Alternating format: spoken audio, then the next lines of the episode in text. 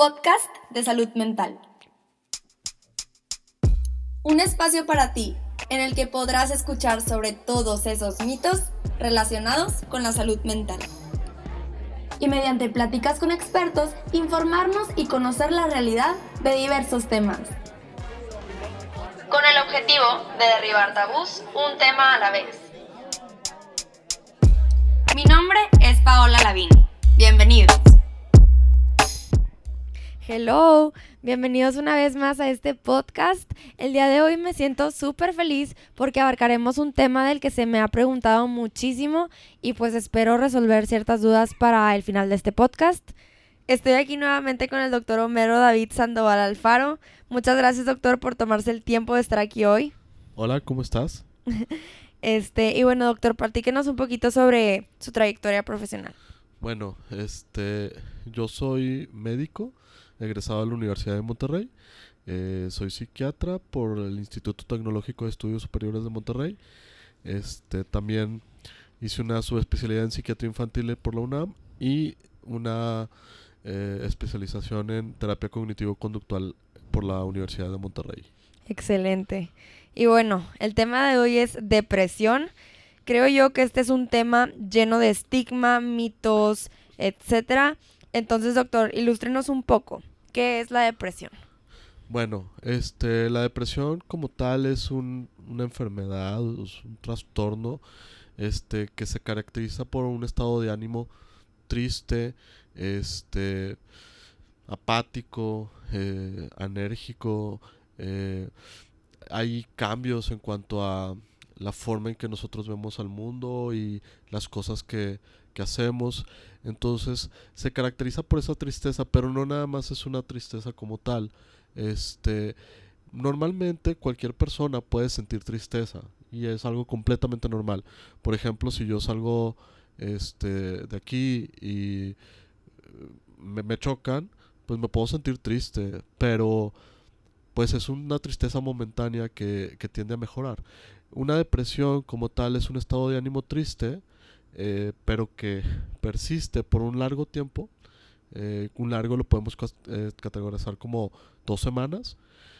Si incluso no hay estas fluctuaciones normales de estado de ánimo, incluso si hay cosas buenas. Entonces se podría considerar como una tristeza constante por un largo periodo de tiempo. Cualquier emoción que se mantenga por un tiempo muy largo se puede considerar como anormal. Ok, de hecho al estar investigando, uno de los síntomas que más me, me llamó la atención era la anedonia. Ajá. Sí, este, la anedonia es, una, eh, es uno de los síntomas eh, principales de la depresión y es que las cosas que antes disfrutaban las dejan de disfrutar. Dejan de disfrutar no sé, a alguien le gustaba mucho ir al cine, deja de ir al cine y deja de disfrutarlo, deja de, de encontrar el gusto por las cosas, Okay. deja de disfrutar el estar con sus, con sus hijos, deja de disfrutar el, el- el s- hacer algo que, que le encantaba, pero la cuestión es también todo lo que va alrededor de, porque al dejar de disfrutarlo, también, aparte de la anedonia, empieza a haber apatía. Es como que, ay, otra vez tengo que ir a cuidar a estos niños. Y empieza a haber también culpabilidad. ¿Por qué? Porque empiezan a haber alteraciones en su funcionamiento habitual. Ok. Entonces, una persona que tenga una depresión eh, empieza a tener problemas de concentración, empieza a tener problemas este, también en, en el tipo de pensamientos que llega a tener. Son pensamientos que se vuelven más negativos. Algo que me han preguntado mucho respecto a todo esto de los síntomas que se manifiestan es que, por ejemplo, si yo soy amiga o familiar, ¿qué es lo que yo puedo ver para saber si alguien lo padece o no, para pues poder a- intervenir y ayudar? Si no todas las personas manifiestan la depresión de una misma forma, eso es importante. Ok. Depende mucho, mucho de las características o de la personalidad de una persona.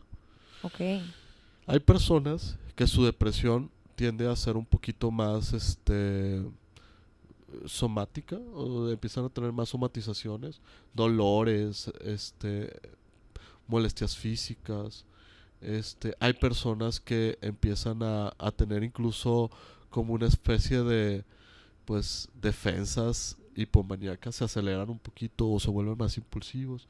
Y hay personas que tienden a, pues, a tener unas respuestas un poco más eh, anedónicas, apáticas, anérgicas.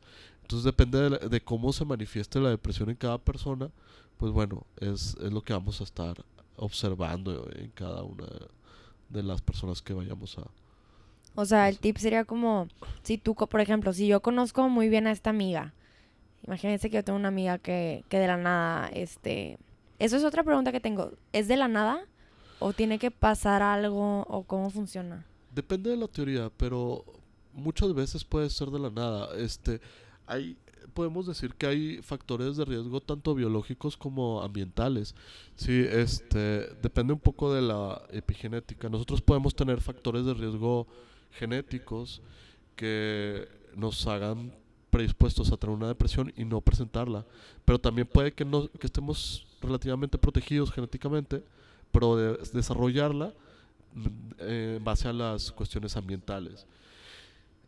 He conocido muchas personas que dicen, pero es que lo tienen todo, o sea, tienen buen trabajo, eh, están eh, bien socioeconómicamente, este, tienen muchos amigos, incluso, ay, es que mis amigos nunca pensarían que yo estoy pasando esto, okay. pero como quiera lo presentan. Este, y quizá ahí pudiera ser un factor de riesgo genético. Sin embargo, este, también se podría considerar como una enfermedad inflamatoria. De hecho, uno de los marcadores, no es como tal un marcador biológico, pero una de las cosas que tenemos que revisar es, por ejemplo, eh, la proteína C reactiva, que nos dice si tenemos o no eh, datos de inflamación, eh, que en algunos casos, cuando tenemos una proteína C reactiva mayor a 1 eh, en depresión, este, pues se habla que hay un factor inflamatorio importante. O también, por ejemplo, un perfil tiroideo, porque cuestiones biológicas pudieran presentar síntomas depresivos. Y realmente no quiere decir que no estén pasando por una depresión, que sea meramente biológico, sino que es una enfermedad eh, compartida, tanto la parte biológica como la parte, este, o se podría decir como una comorbilidad. En su experiencia clínica, ¿ha percibido que existe mucha comorbilidad de la depresión con algún otro trastorno? O sea, es decir, que si la depresión se presenta muy a menudo con algún otro tipo de, de trastorno, como ansiedad o no sé. Si es frecuente que la depresión esté eh, comórbida con somatizaciones. Ok. Eh, con somatizaciones y otros trastornos también. Eh, tanto psiquiátricos como físicos, que para mí pues, bueno, parte de lo mismo. Digo. Este, pero por ejemplo la ansiedad, podremos decir que la ansiedad y la depresión son hermanos químicamente. De hecho, el tratamiento para ambas suele ser el mismo. Pero es que eso es algo que yo no entiendo. O sea, la ansiedad es como que tu, tu sistema nervioso está como hiper y en la depresión, pues en teoría estás como down. Entonces, ¿cómo puede ser que, que tenga, sean hermanas? Sí, este, lo que pasa es que muchas de las bases químicas, en este caso la serotonina, noradrenalina y dopamina, eh, pues esa es la que va a ser, la que rige de cierta forma nuestras emociones. Entonces, realmente se pueden decir que son las mismas sustancias, sin embargo hay desequilibrios. Okay. Y un tipo de desequilibrio va a ser que aumente eh, la ansiedad y otro que empeore el estado de ánimo. Pero la base es la misma. O sea, es común, es común tener el diagnóstico de ansiedad y depresión. Eh, sí, es común. Wow. Ahora, otra cosa importante, algo que se dice también, este, es que nosotros podemos tener un factor de riesgo, eh, o sea, una situación negativa, no sé, vamos a pensar fallecimiento de un familiar. Fallece un familiar y yo tengo un duelo patológico, ¿no? Sí. Y puedo tener este síntomas depresivos secundario a eso, o una depresión secundaria a esa. Se resuelve, la, la paso y todo. Sin embargo, la, la, como la cicatriz, por así decirlo, de la depresión, ahí está. Entonces nuestro cuerpo aprende a reaccionar así. Sin embargo, en otra situación puede que no haya un detonante ambiental, pero se despierta esa cicatriz. Okay. Entonces puedo tener un episodio siguiente sin haber tenido un detonante específico. ¿Y qué son ciertas cosas que yo, por ejemplo, podría hacer para prevenir de alguna manera? O sea, sé que suena medio extraño cómo previenes pues una enfermedad mental, pero creo que debe de haber como algunas cosas que pues la- la- las personas pudiéramos hacer. Sí, yo, yo a mis pacientes siempre les digo algo, en especial cuando veo que van mejorando o que van este eh, avanzando, les digo que la depresión es como un cuadro dividido en cuatro. Ok. Entonces tenemos cuatro cuadrantes. El primer cuadrante sería el del pensamiento. Yo puedo tener este, una persona que tenga pensamientos súper positivos, pero no son buenos, porque no nos van a preparar. Y pensamientos súper negativos, pero que tampoco son buenos, porque tampoco nos van a ayudar. Entonces, ser, ser pensamientos que sean útiles, que sean necesarios, que nos hagan sentir bien, pero que si aparte sean reales. Ok, entonces, o sea, la manera en la que pensamos, aunque no nos sintamos de tal manera, influye. Exactamente. O sea, yo tengo un pensamiento que no va- me va a llevar una emoción y que me va a llevar a, a sentirme de una manera diferente. O si quieres ahorita al final hacemos un ejercicio al respecto. Este, pero también tengo conductas, conductas que me van a hacer sentirme de una manera, que me van a hacer, por ejemplo, este, yo tengo a alguien que se la pasa, se empezó a acostar todos los, todas las tardes. Entonces se va a inactivar.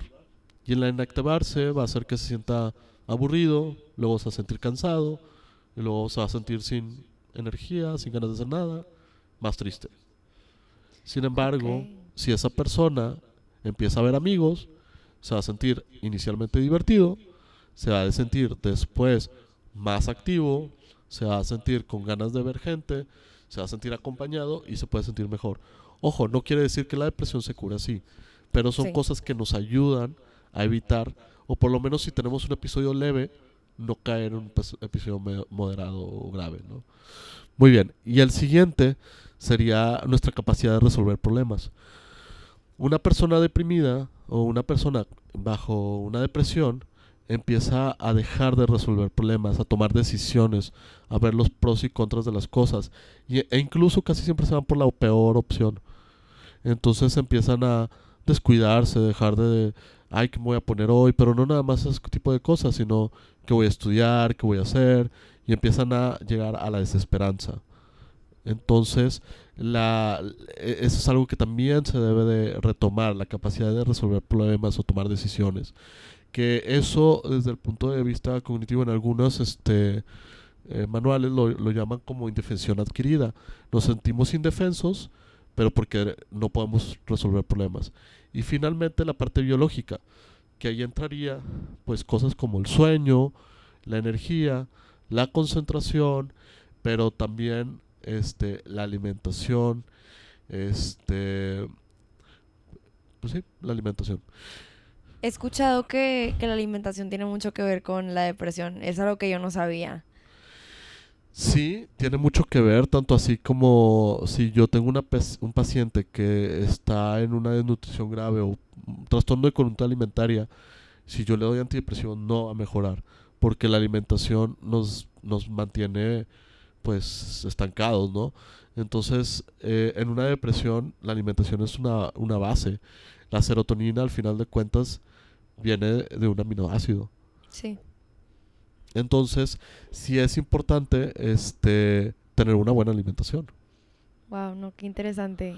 Este, bueno, entonces básicamente, o sea, lo que yo podría hacer para como prevenir sería ejercitarme, tratar de comer lo más saludable a mis necesidades alimentarias posible, Dormir bien. dormir bien. Siento que eso es algo que, que no se menciona lo suficiente. Sí, dormir bien es bien importante. De hecho, es uno de los síntomas de, de una depresión. Este, problemas en el sueño. Y a veces cuando una persona está empezando una depresión, no, no mejora el sueño y eso va a hacer que los síntomas depresivos empeoren. ¿Qué pasa si una persona deja de dormir bien? Sus pensamientos se vuelven menos claros, se vuelve menos activa. Este, entonces me atrevería a decir que, que podría ser, no la base, pero sí un, algo importante eh, en en cualquier enfermedad mental, problemas en el sueño. Wow. Sí. Este, de hecho, pues sí, justo que estaba viendo el cuadro clínico de varios trastornos, muchos mencionaban repetidamente lo del sueño, pero también al, al ver el de depresión, también había otro trastorno depresivo que se llama distimia. ¿Cuál es la Sí. diferencia de estos dos? Bueno, una distimia, eh, de hecho, eh, son, son trastornos este, que son muy distintos porque una distimia es como una depresión muy leve. Ahorita, como te comenté, en una depresión son dos semanas, pero para tener yo distimia tengo que tener dos años este, en depresión. O sea, Pero es una depresión leve, es como el estar constantemente anérgico o estar constantemente abajo de lo normal. O sea, no llega a los síntomas de una depresión como tal, ni siquiera este podemos decir que es tan grave aparentemente. O sea, si pudiera tener su funcionamiento habitual, pero ojo, porque esta depresión si se complica, si se aumentan los síntomas y se empareja una depresión como tal en cuanto a síntomas inseveridad de que ya empieza a haber afectación, se le llama una depresión doble. Y en una depresión doble, este, la respuesta al tratamiento suele ser peor, además de que, bueno, son depresiones un poco más complicadas, este, son depresiones que a lo mejor tienen un poquito más de trasfondo tanto químico como este psicológico entonces se tiene que hacer manejos este pues a veces un poquito más complicados ¿no? Sí, siento que lo, lo que es muy peligroso de, de estos trastornos en general es que la falta de energía te hace limitarte a pedir ayuda.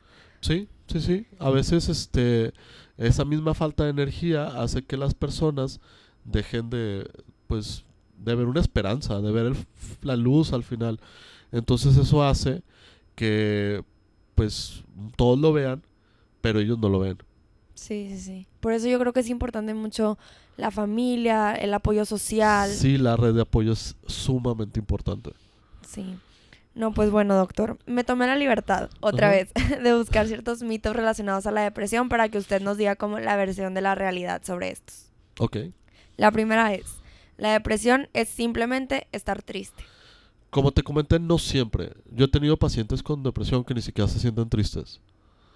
¿Cómo? Sí, o sea, eh, a veces, en especial en niños y adolescentes, el sentirse aburrido es un síntoma.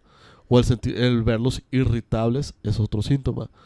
O simplemente el hecho de, de un- una molestia física crónica. Ahora, las pers- hay personalidades, en especial personalidades así como muy obsesivas, que, que llegan a tener como que no se permiten el estar tristes. Entonces, todo lo somatizan.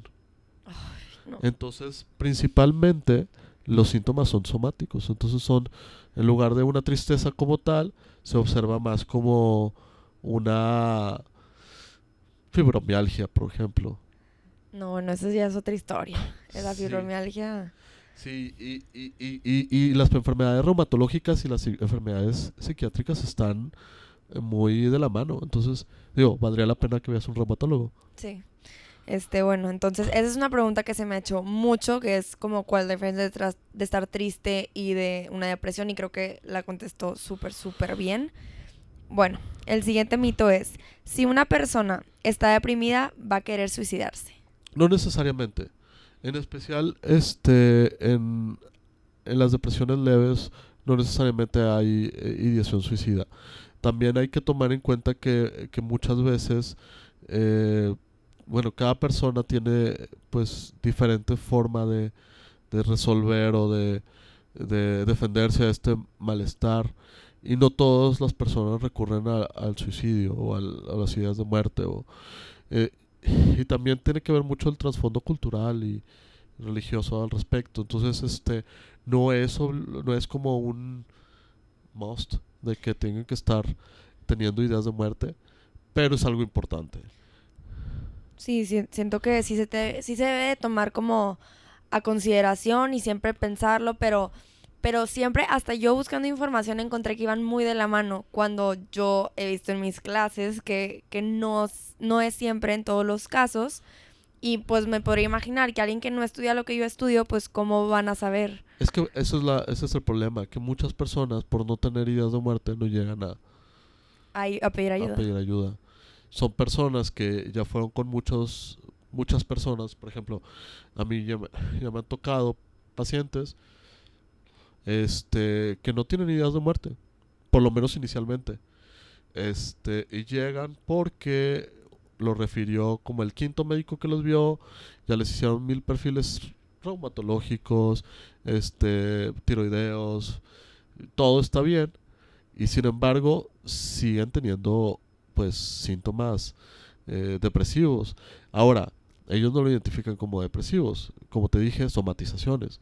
Entonces lo ven como un marito que no se me quita. Este, pero aparte, si rascamos tantito, si dejé de trabajar y bueno, dejaste de trabajar después del mareo. No, como una semana antes.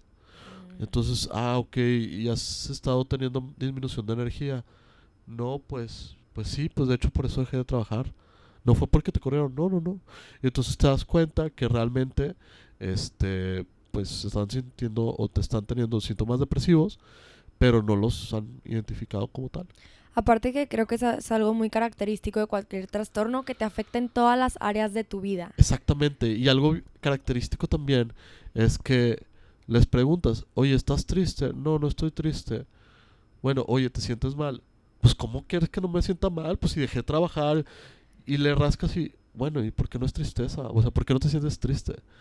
O sea, como que esta palabra de triste no lo logran identificar. Entonces, a veces por eso, este, no van a consultar porque no, no se dan cuenta o no, o no, no reconocen el que esa emoción de tristeza los está llevando a tener estos síntomas.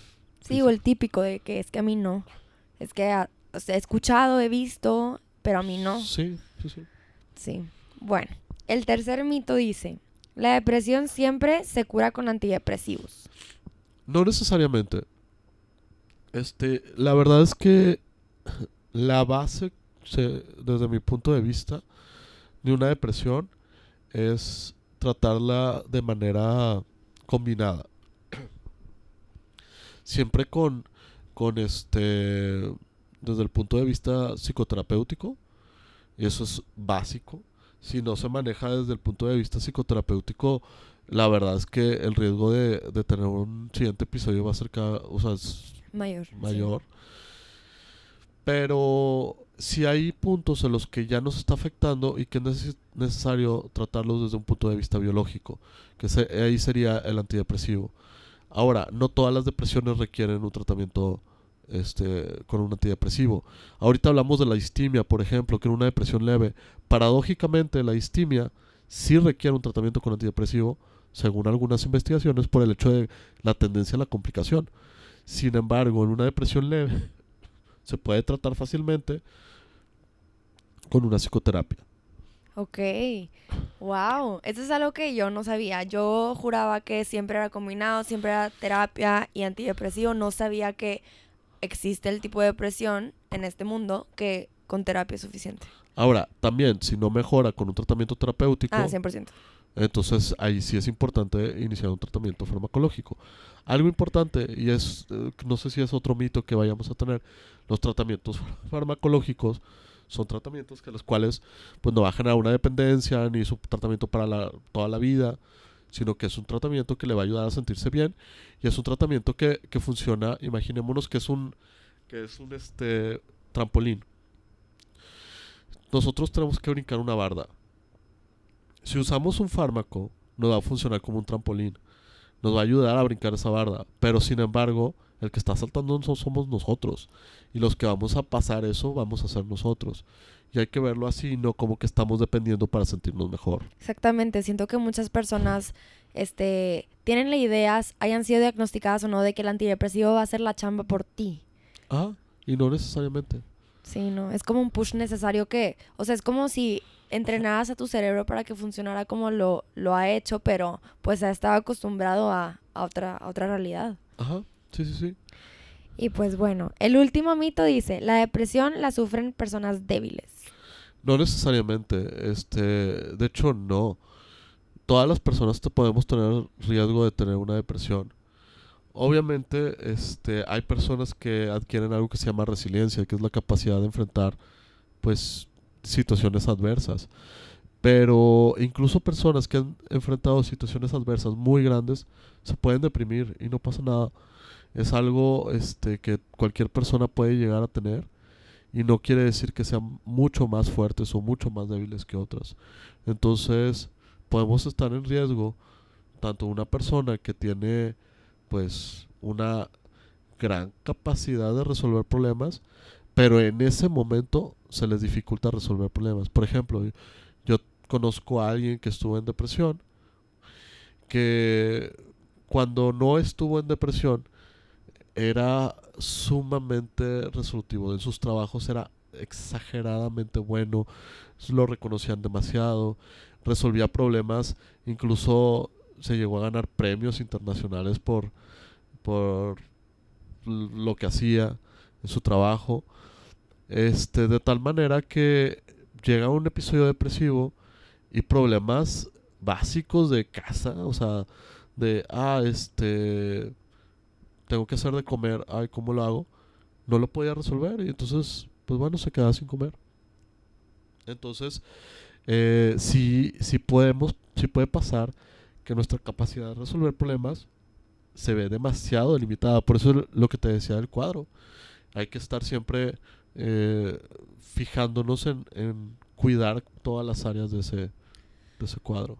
Pues sí, este, y ya la última no es un mito, pero es una duda que me han hecho muchas mujeres, que es que si la pastilla anticonceptiva podría llegar a causar una depresión. Como tal no, de hecho no me ha este tocado eh, en mi práctica que me lleguen pacientes con una depresión secundaria a pastillas anticonceptivas.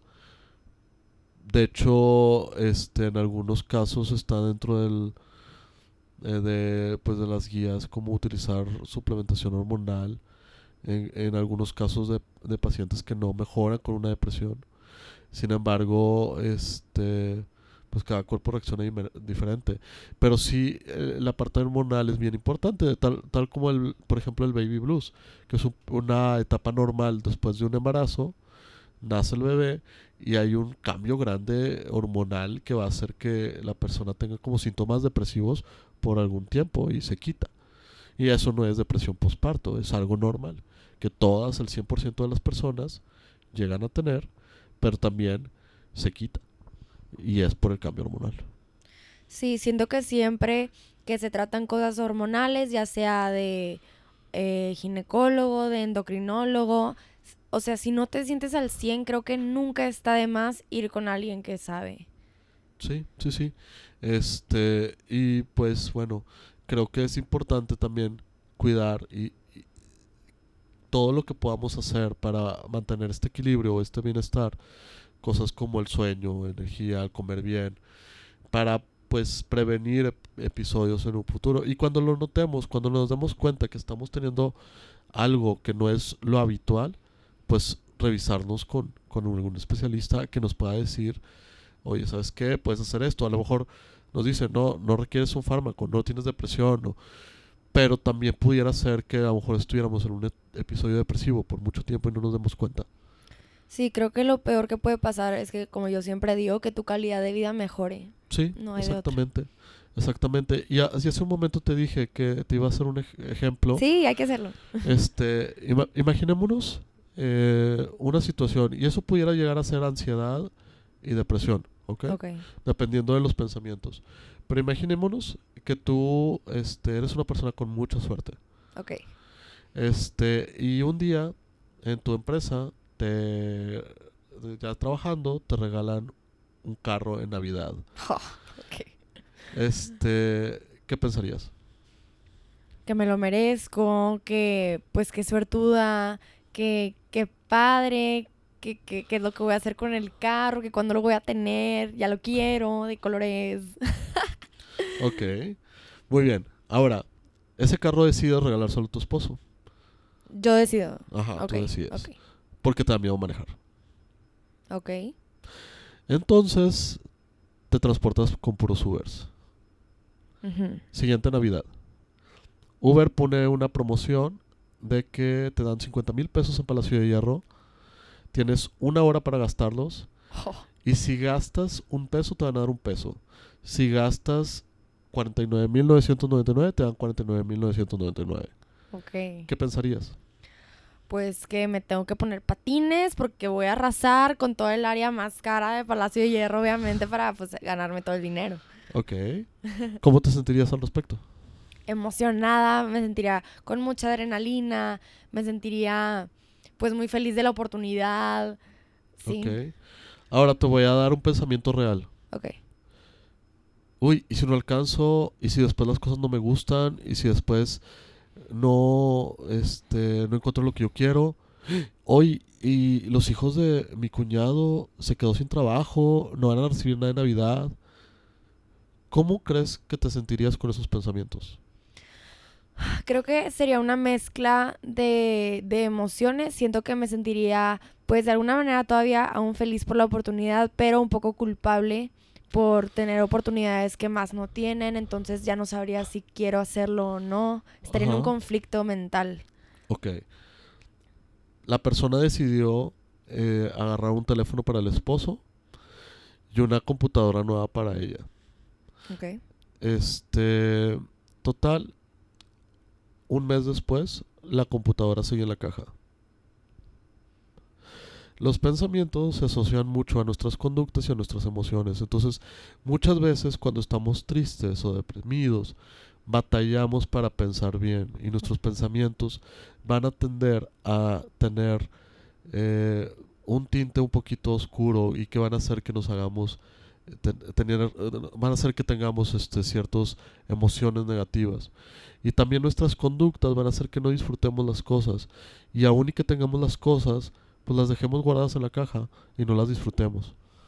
O sea, es una mezcla de pensamientos intrusivos como auto de autosabotaje, o sea, como que yo solita me estoy haciendo sentir de alguna manera. pues cada quien es diferente pero podemos tener pensamientos de culpa de que no lo merezco eh, de desesperanza este de tal forma que agregándole con la apatía la anedonia pues entonces dejamos de disfrutar las cosas y eso va a hacer que pues que nos vayamos cada vez más para abajo Wow. Y siento que lo peor de este ejercicio fue que yo, o sea, probablemente ustedes que escuchen no, no me están viendo, pero yo lo sentí, o sea, mi cara fue emoción, fue así.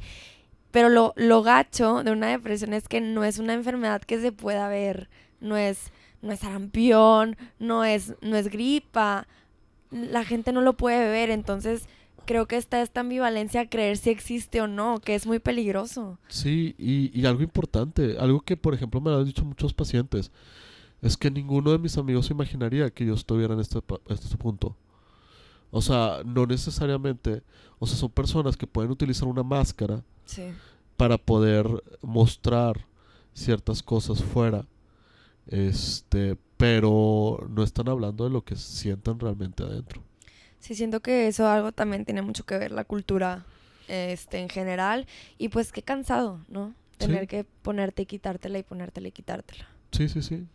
Sí, y, y pues es, aparte de, de lo desgastante que puede ser para ellos, pues dejan de ser ellos al final de cuentas. Sí. Este, cambian su forma de ser, una persona que normalmente es alegre, deja de serlo, se pueden sentir más eh, pues apáticos, se pueden sentir pues sin motivaciones, sin energía, pero no quiere decir que sea su esencia, no quiere decir que así sean o que eso los defina. Sí. Entonces, este, muchas veces podemos ayudarlos o siempre podemos ayudarlos a recobrar su verdadero ser. Sí, siento que mi manera o nuestra manera de, de poner este granito de arena es sacando precisamente podcast así con el objetivo de que empiece la conversación, de que no sea un tema que no se toque porque no es real o porque es de miedo o es tabú. O sea, porque creo, había un mito que no puse, pero era al hablar la depresión, o sea, si la gente habla de depresión solamente la empeora. Cosa que creo que, pues entre más información haya y más se reconozca que como una perso- persona se siente pudiera no ser normal. Ese, no, el hablar de depresión no lo normaliza. Ya sé que la persona se sienta que hay más personas igual, se siente entendida, se siente pues No sola. Ajá, es acompañada Sí. y que puede salir. Este, pero si no se habla y, y si no sabe que hay otra persona que se puede sentir igual, entonces pues no, no va a buscar ayuda. Y es bien fácil, o sea, yo de verdad lo hago en mis jueguecitos o con mi mamá, o sea, y son cositas que ustedes dicen como que, ay, es solo un- mi opinión sobre el tema, pero empieza el hámster de la gente a girar y a girar y a girar y dice, pero es que, ¿cómo es posible que no se hable tanto de esto cuando le afecta muchísimo porcentaje de la población? Exactamente. De hecho, este, hay un gran porcentaje de personas que están teniendo un episodio depresivo y no lo saben. Qué pesadilla debería de ser pensar que eso es tu Sí. normal. Sí. Y ahora hay que tomar en cuenta que una persona con una depresión este también tiene mayores riesgos de tener enfermedades crónicas. De hecho, hay una línea como bidireccional entre una enfermedad crónica y una depresión. Tanto una enfermedad crónica puede producir una depresión como una depresión, una enfermedad crónica, pero además, pues toda la disfunción, a- al, al punto de que es una de las enfermedades que mayores incapacidades o discapacidades producen. Sí, trabajo, familia, económicamente, o sea, sí, 100%. Ahora, yo me, me quiero sentir mejor, este, entonces opto por compras. Me da un bienestar temporal, eh, pero no. Ahora, yo me quiero sentir mejor y opto por drogas. Y me da un bien- bienestar temporal, pero pues no. Sí. Me quiero sentir mejor, apuestas. Y, y así pueden ser montones de cosas. Entonces, también este es una enfermedad que nos va a poner en riesgo en otros en otras cosas. Ay, no. Pues bueno, lo importante es que ya se habló al menos aquí sobre este tema y pues bueno, los invitamos a que a que abran la conversación, a que a la hora de comida simplemente den su opinión o con sus amigos, con sus amigas. Siento que nunca está de más. Doctor, muchísimas gracias por No, el tiempo, nada. por estar aquí. Este, no sé si quiera dejar este su contacto de consultorio. Ah, sí, claro. Este, el teléfono de mi consultorio es el 1871 9124. Este, y me pueden encontrar también en Facebook como Dr. Homero David Sandoval Alfaro o en Instagram como DR Homero Sandoval. Excelente, doctor. Pues, muchísimas gracias. De nada.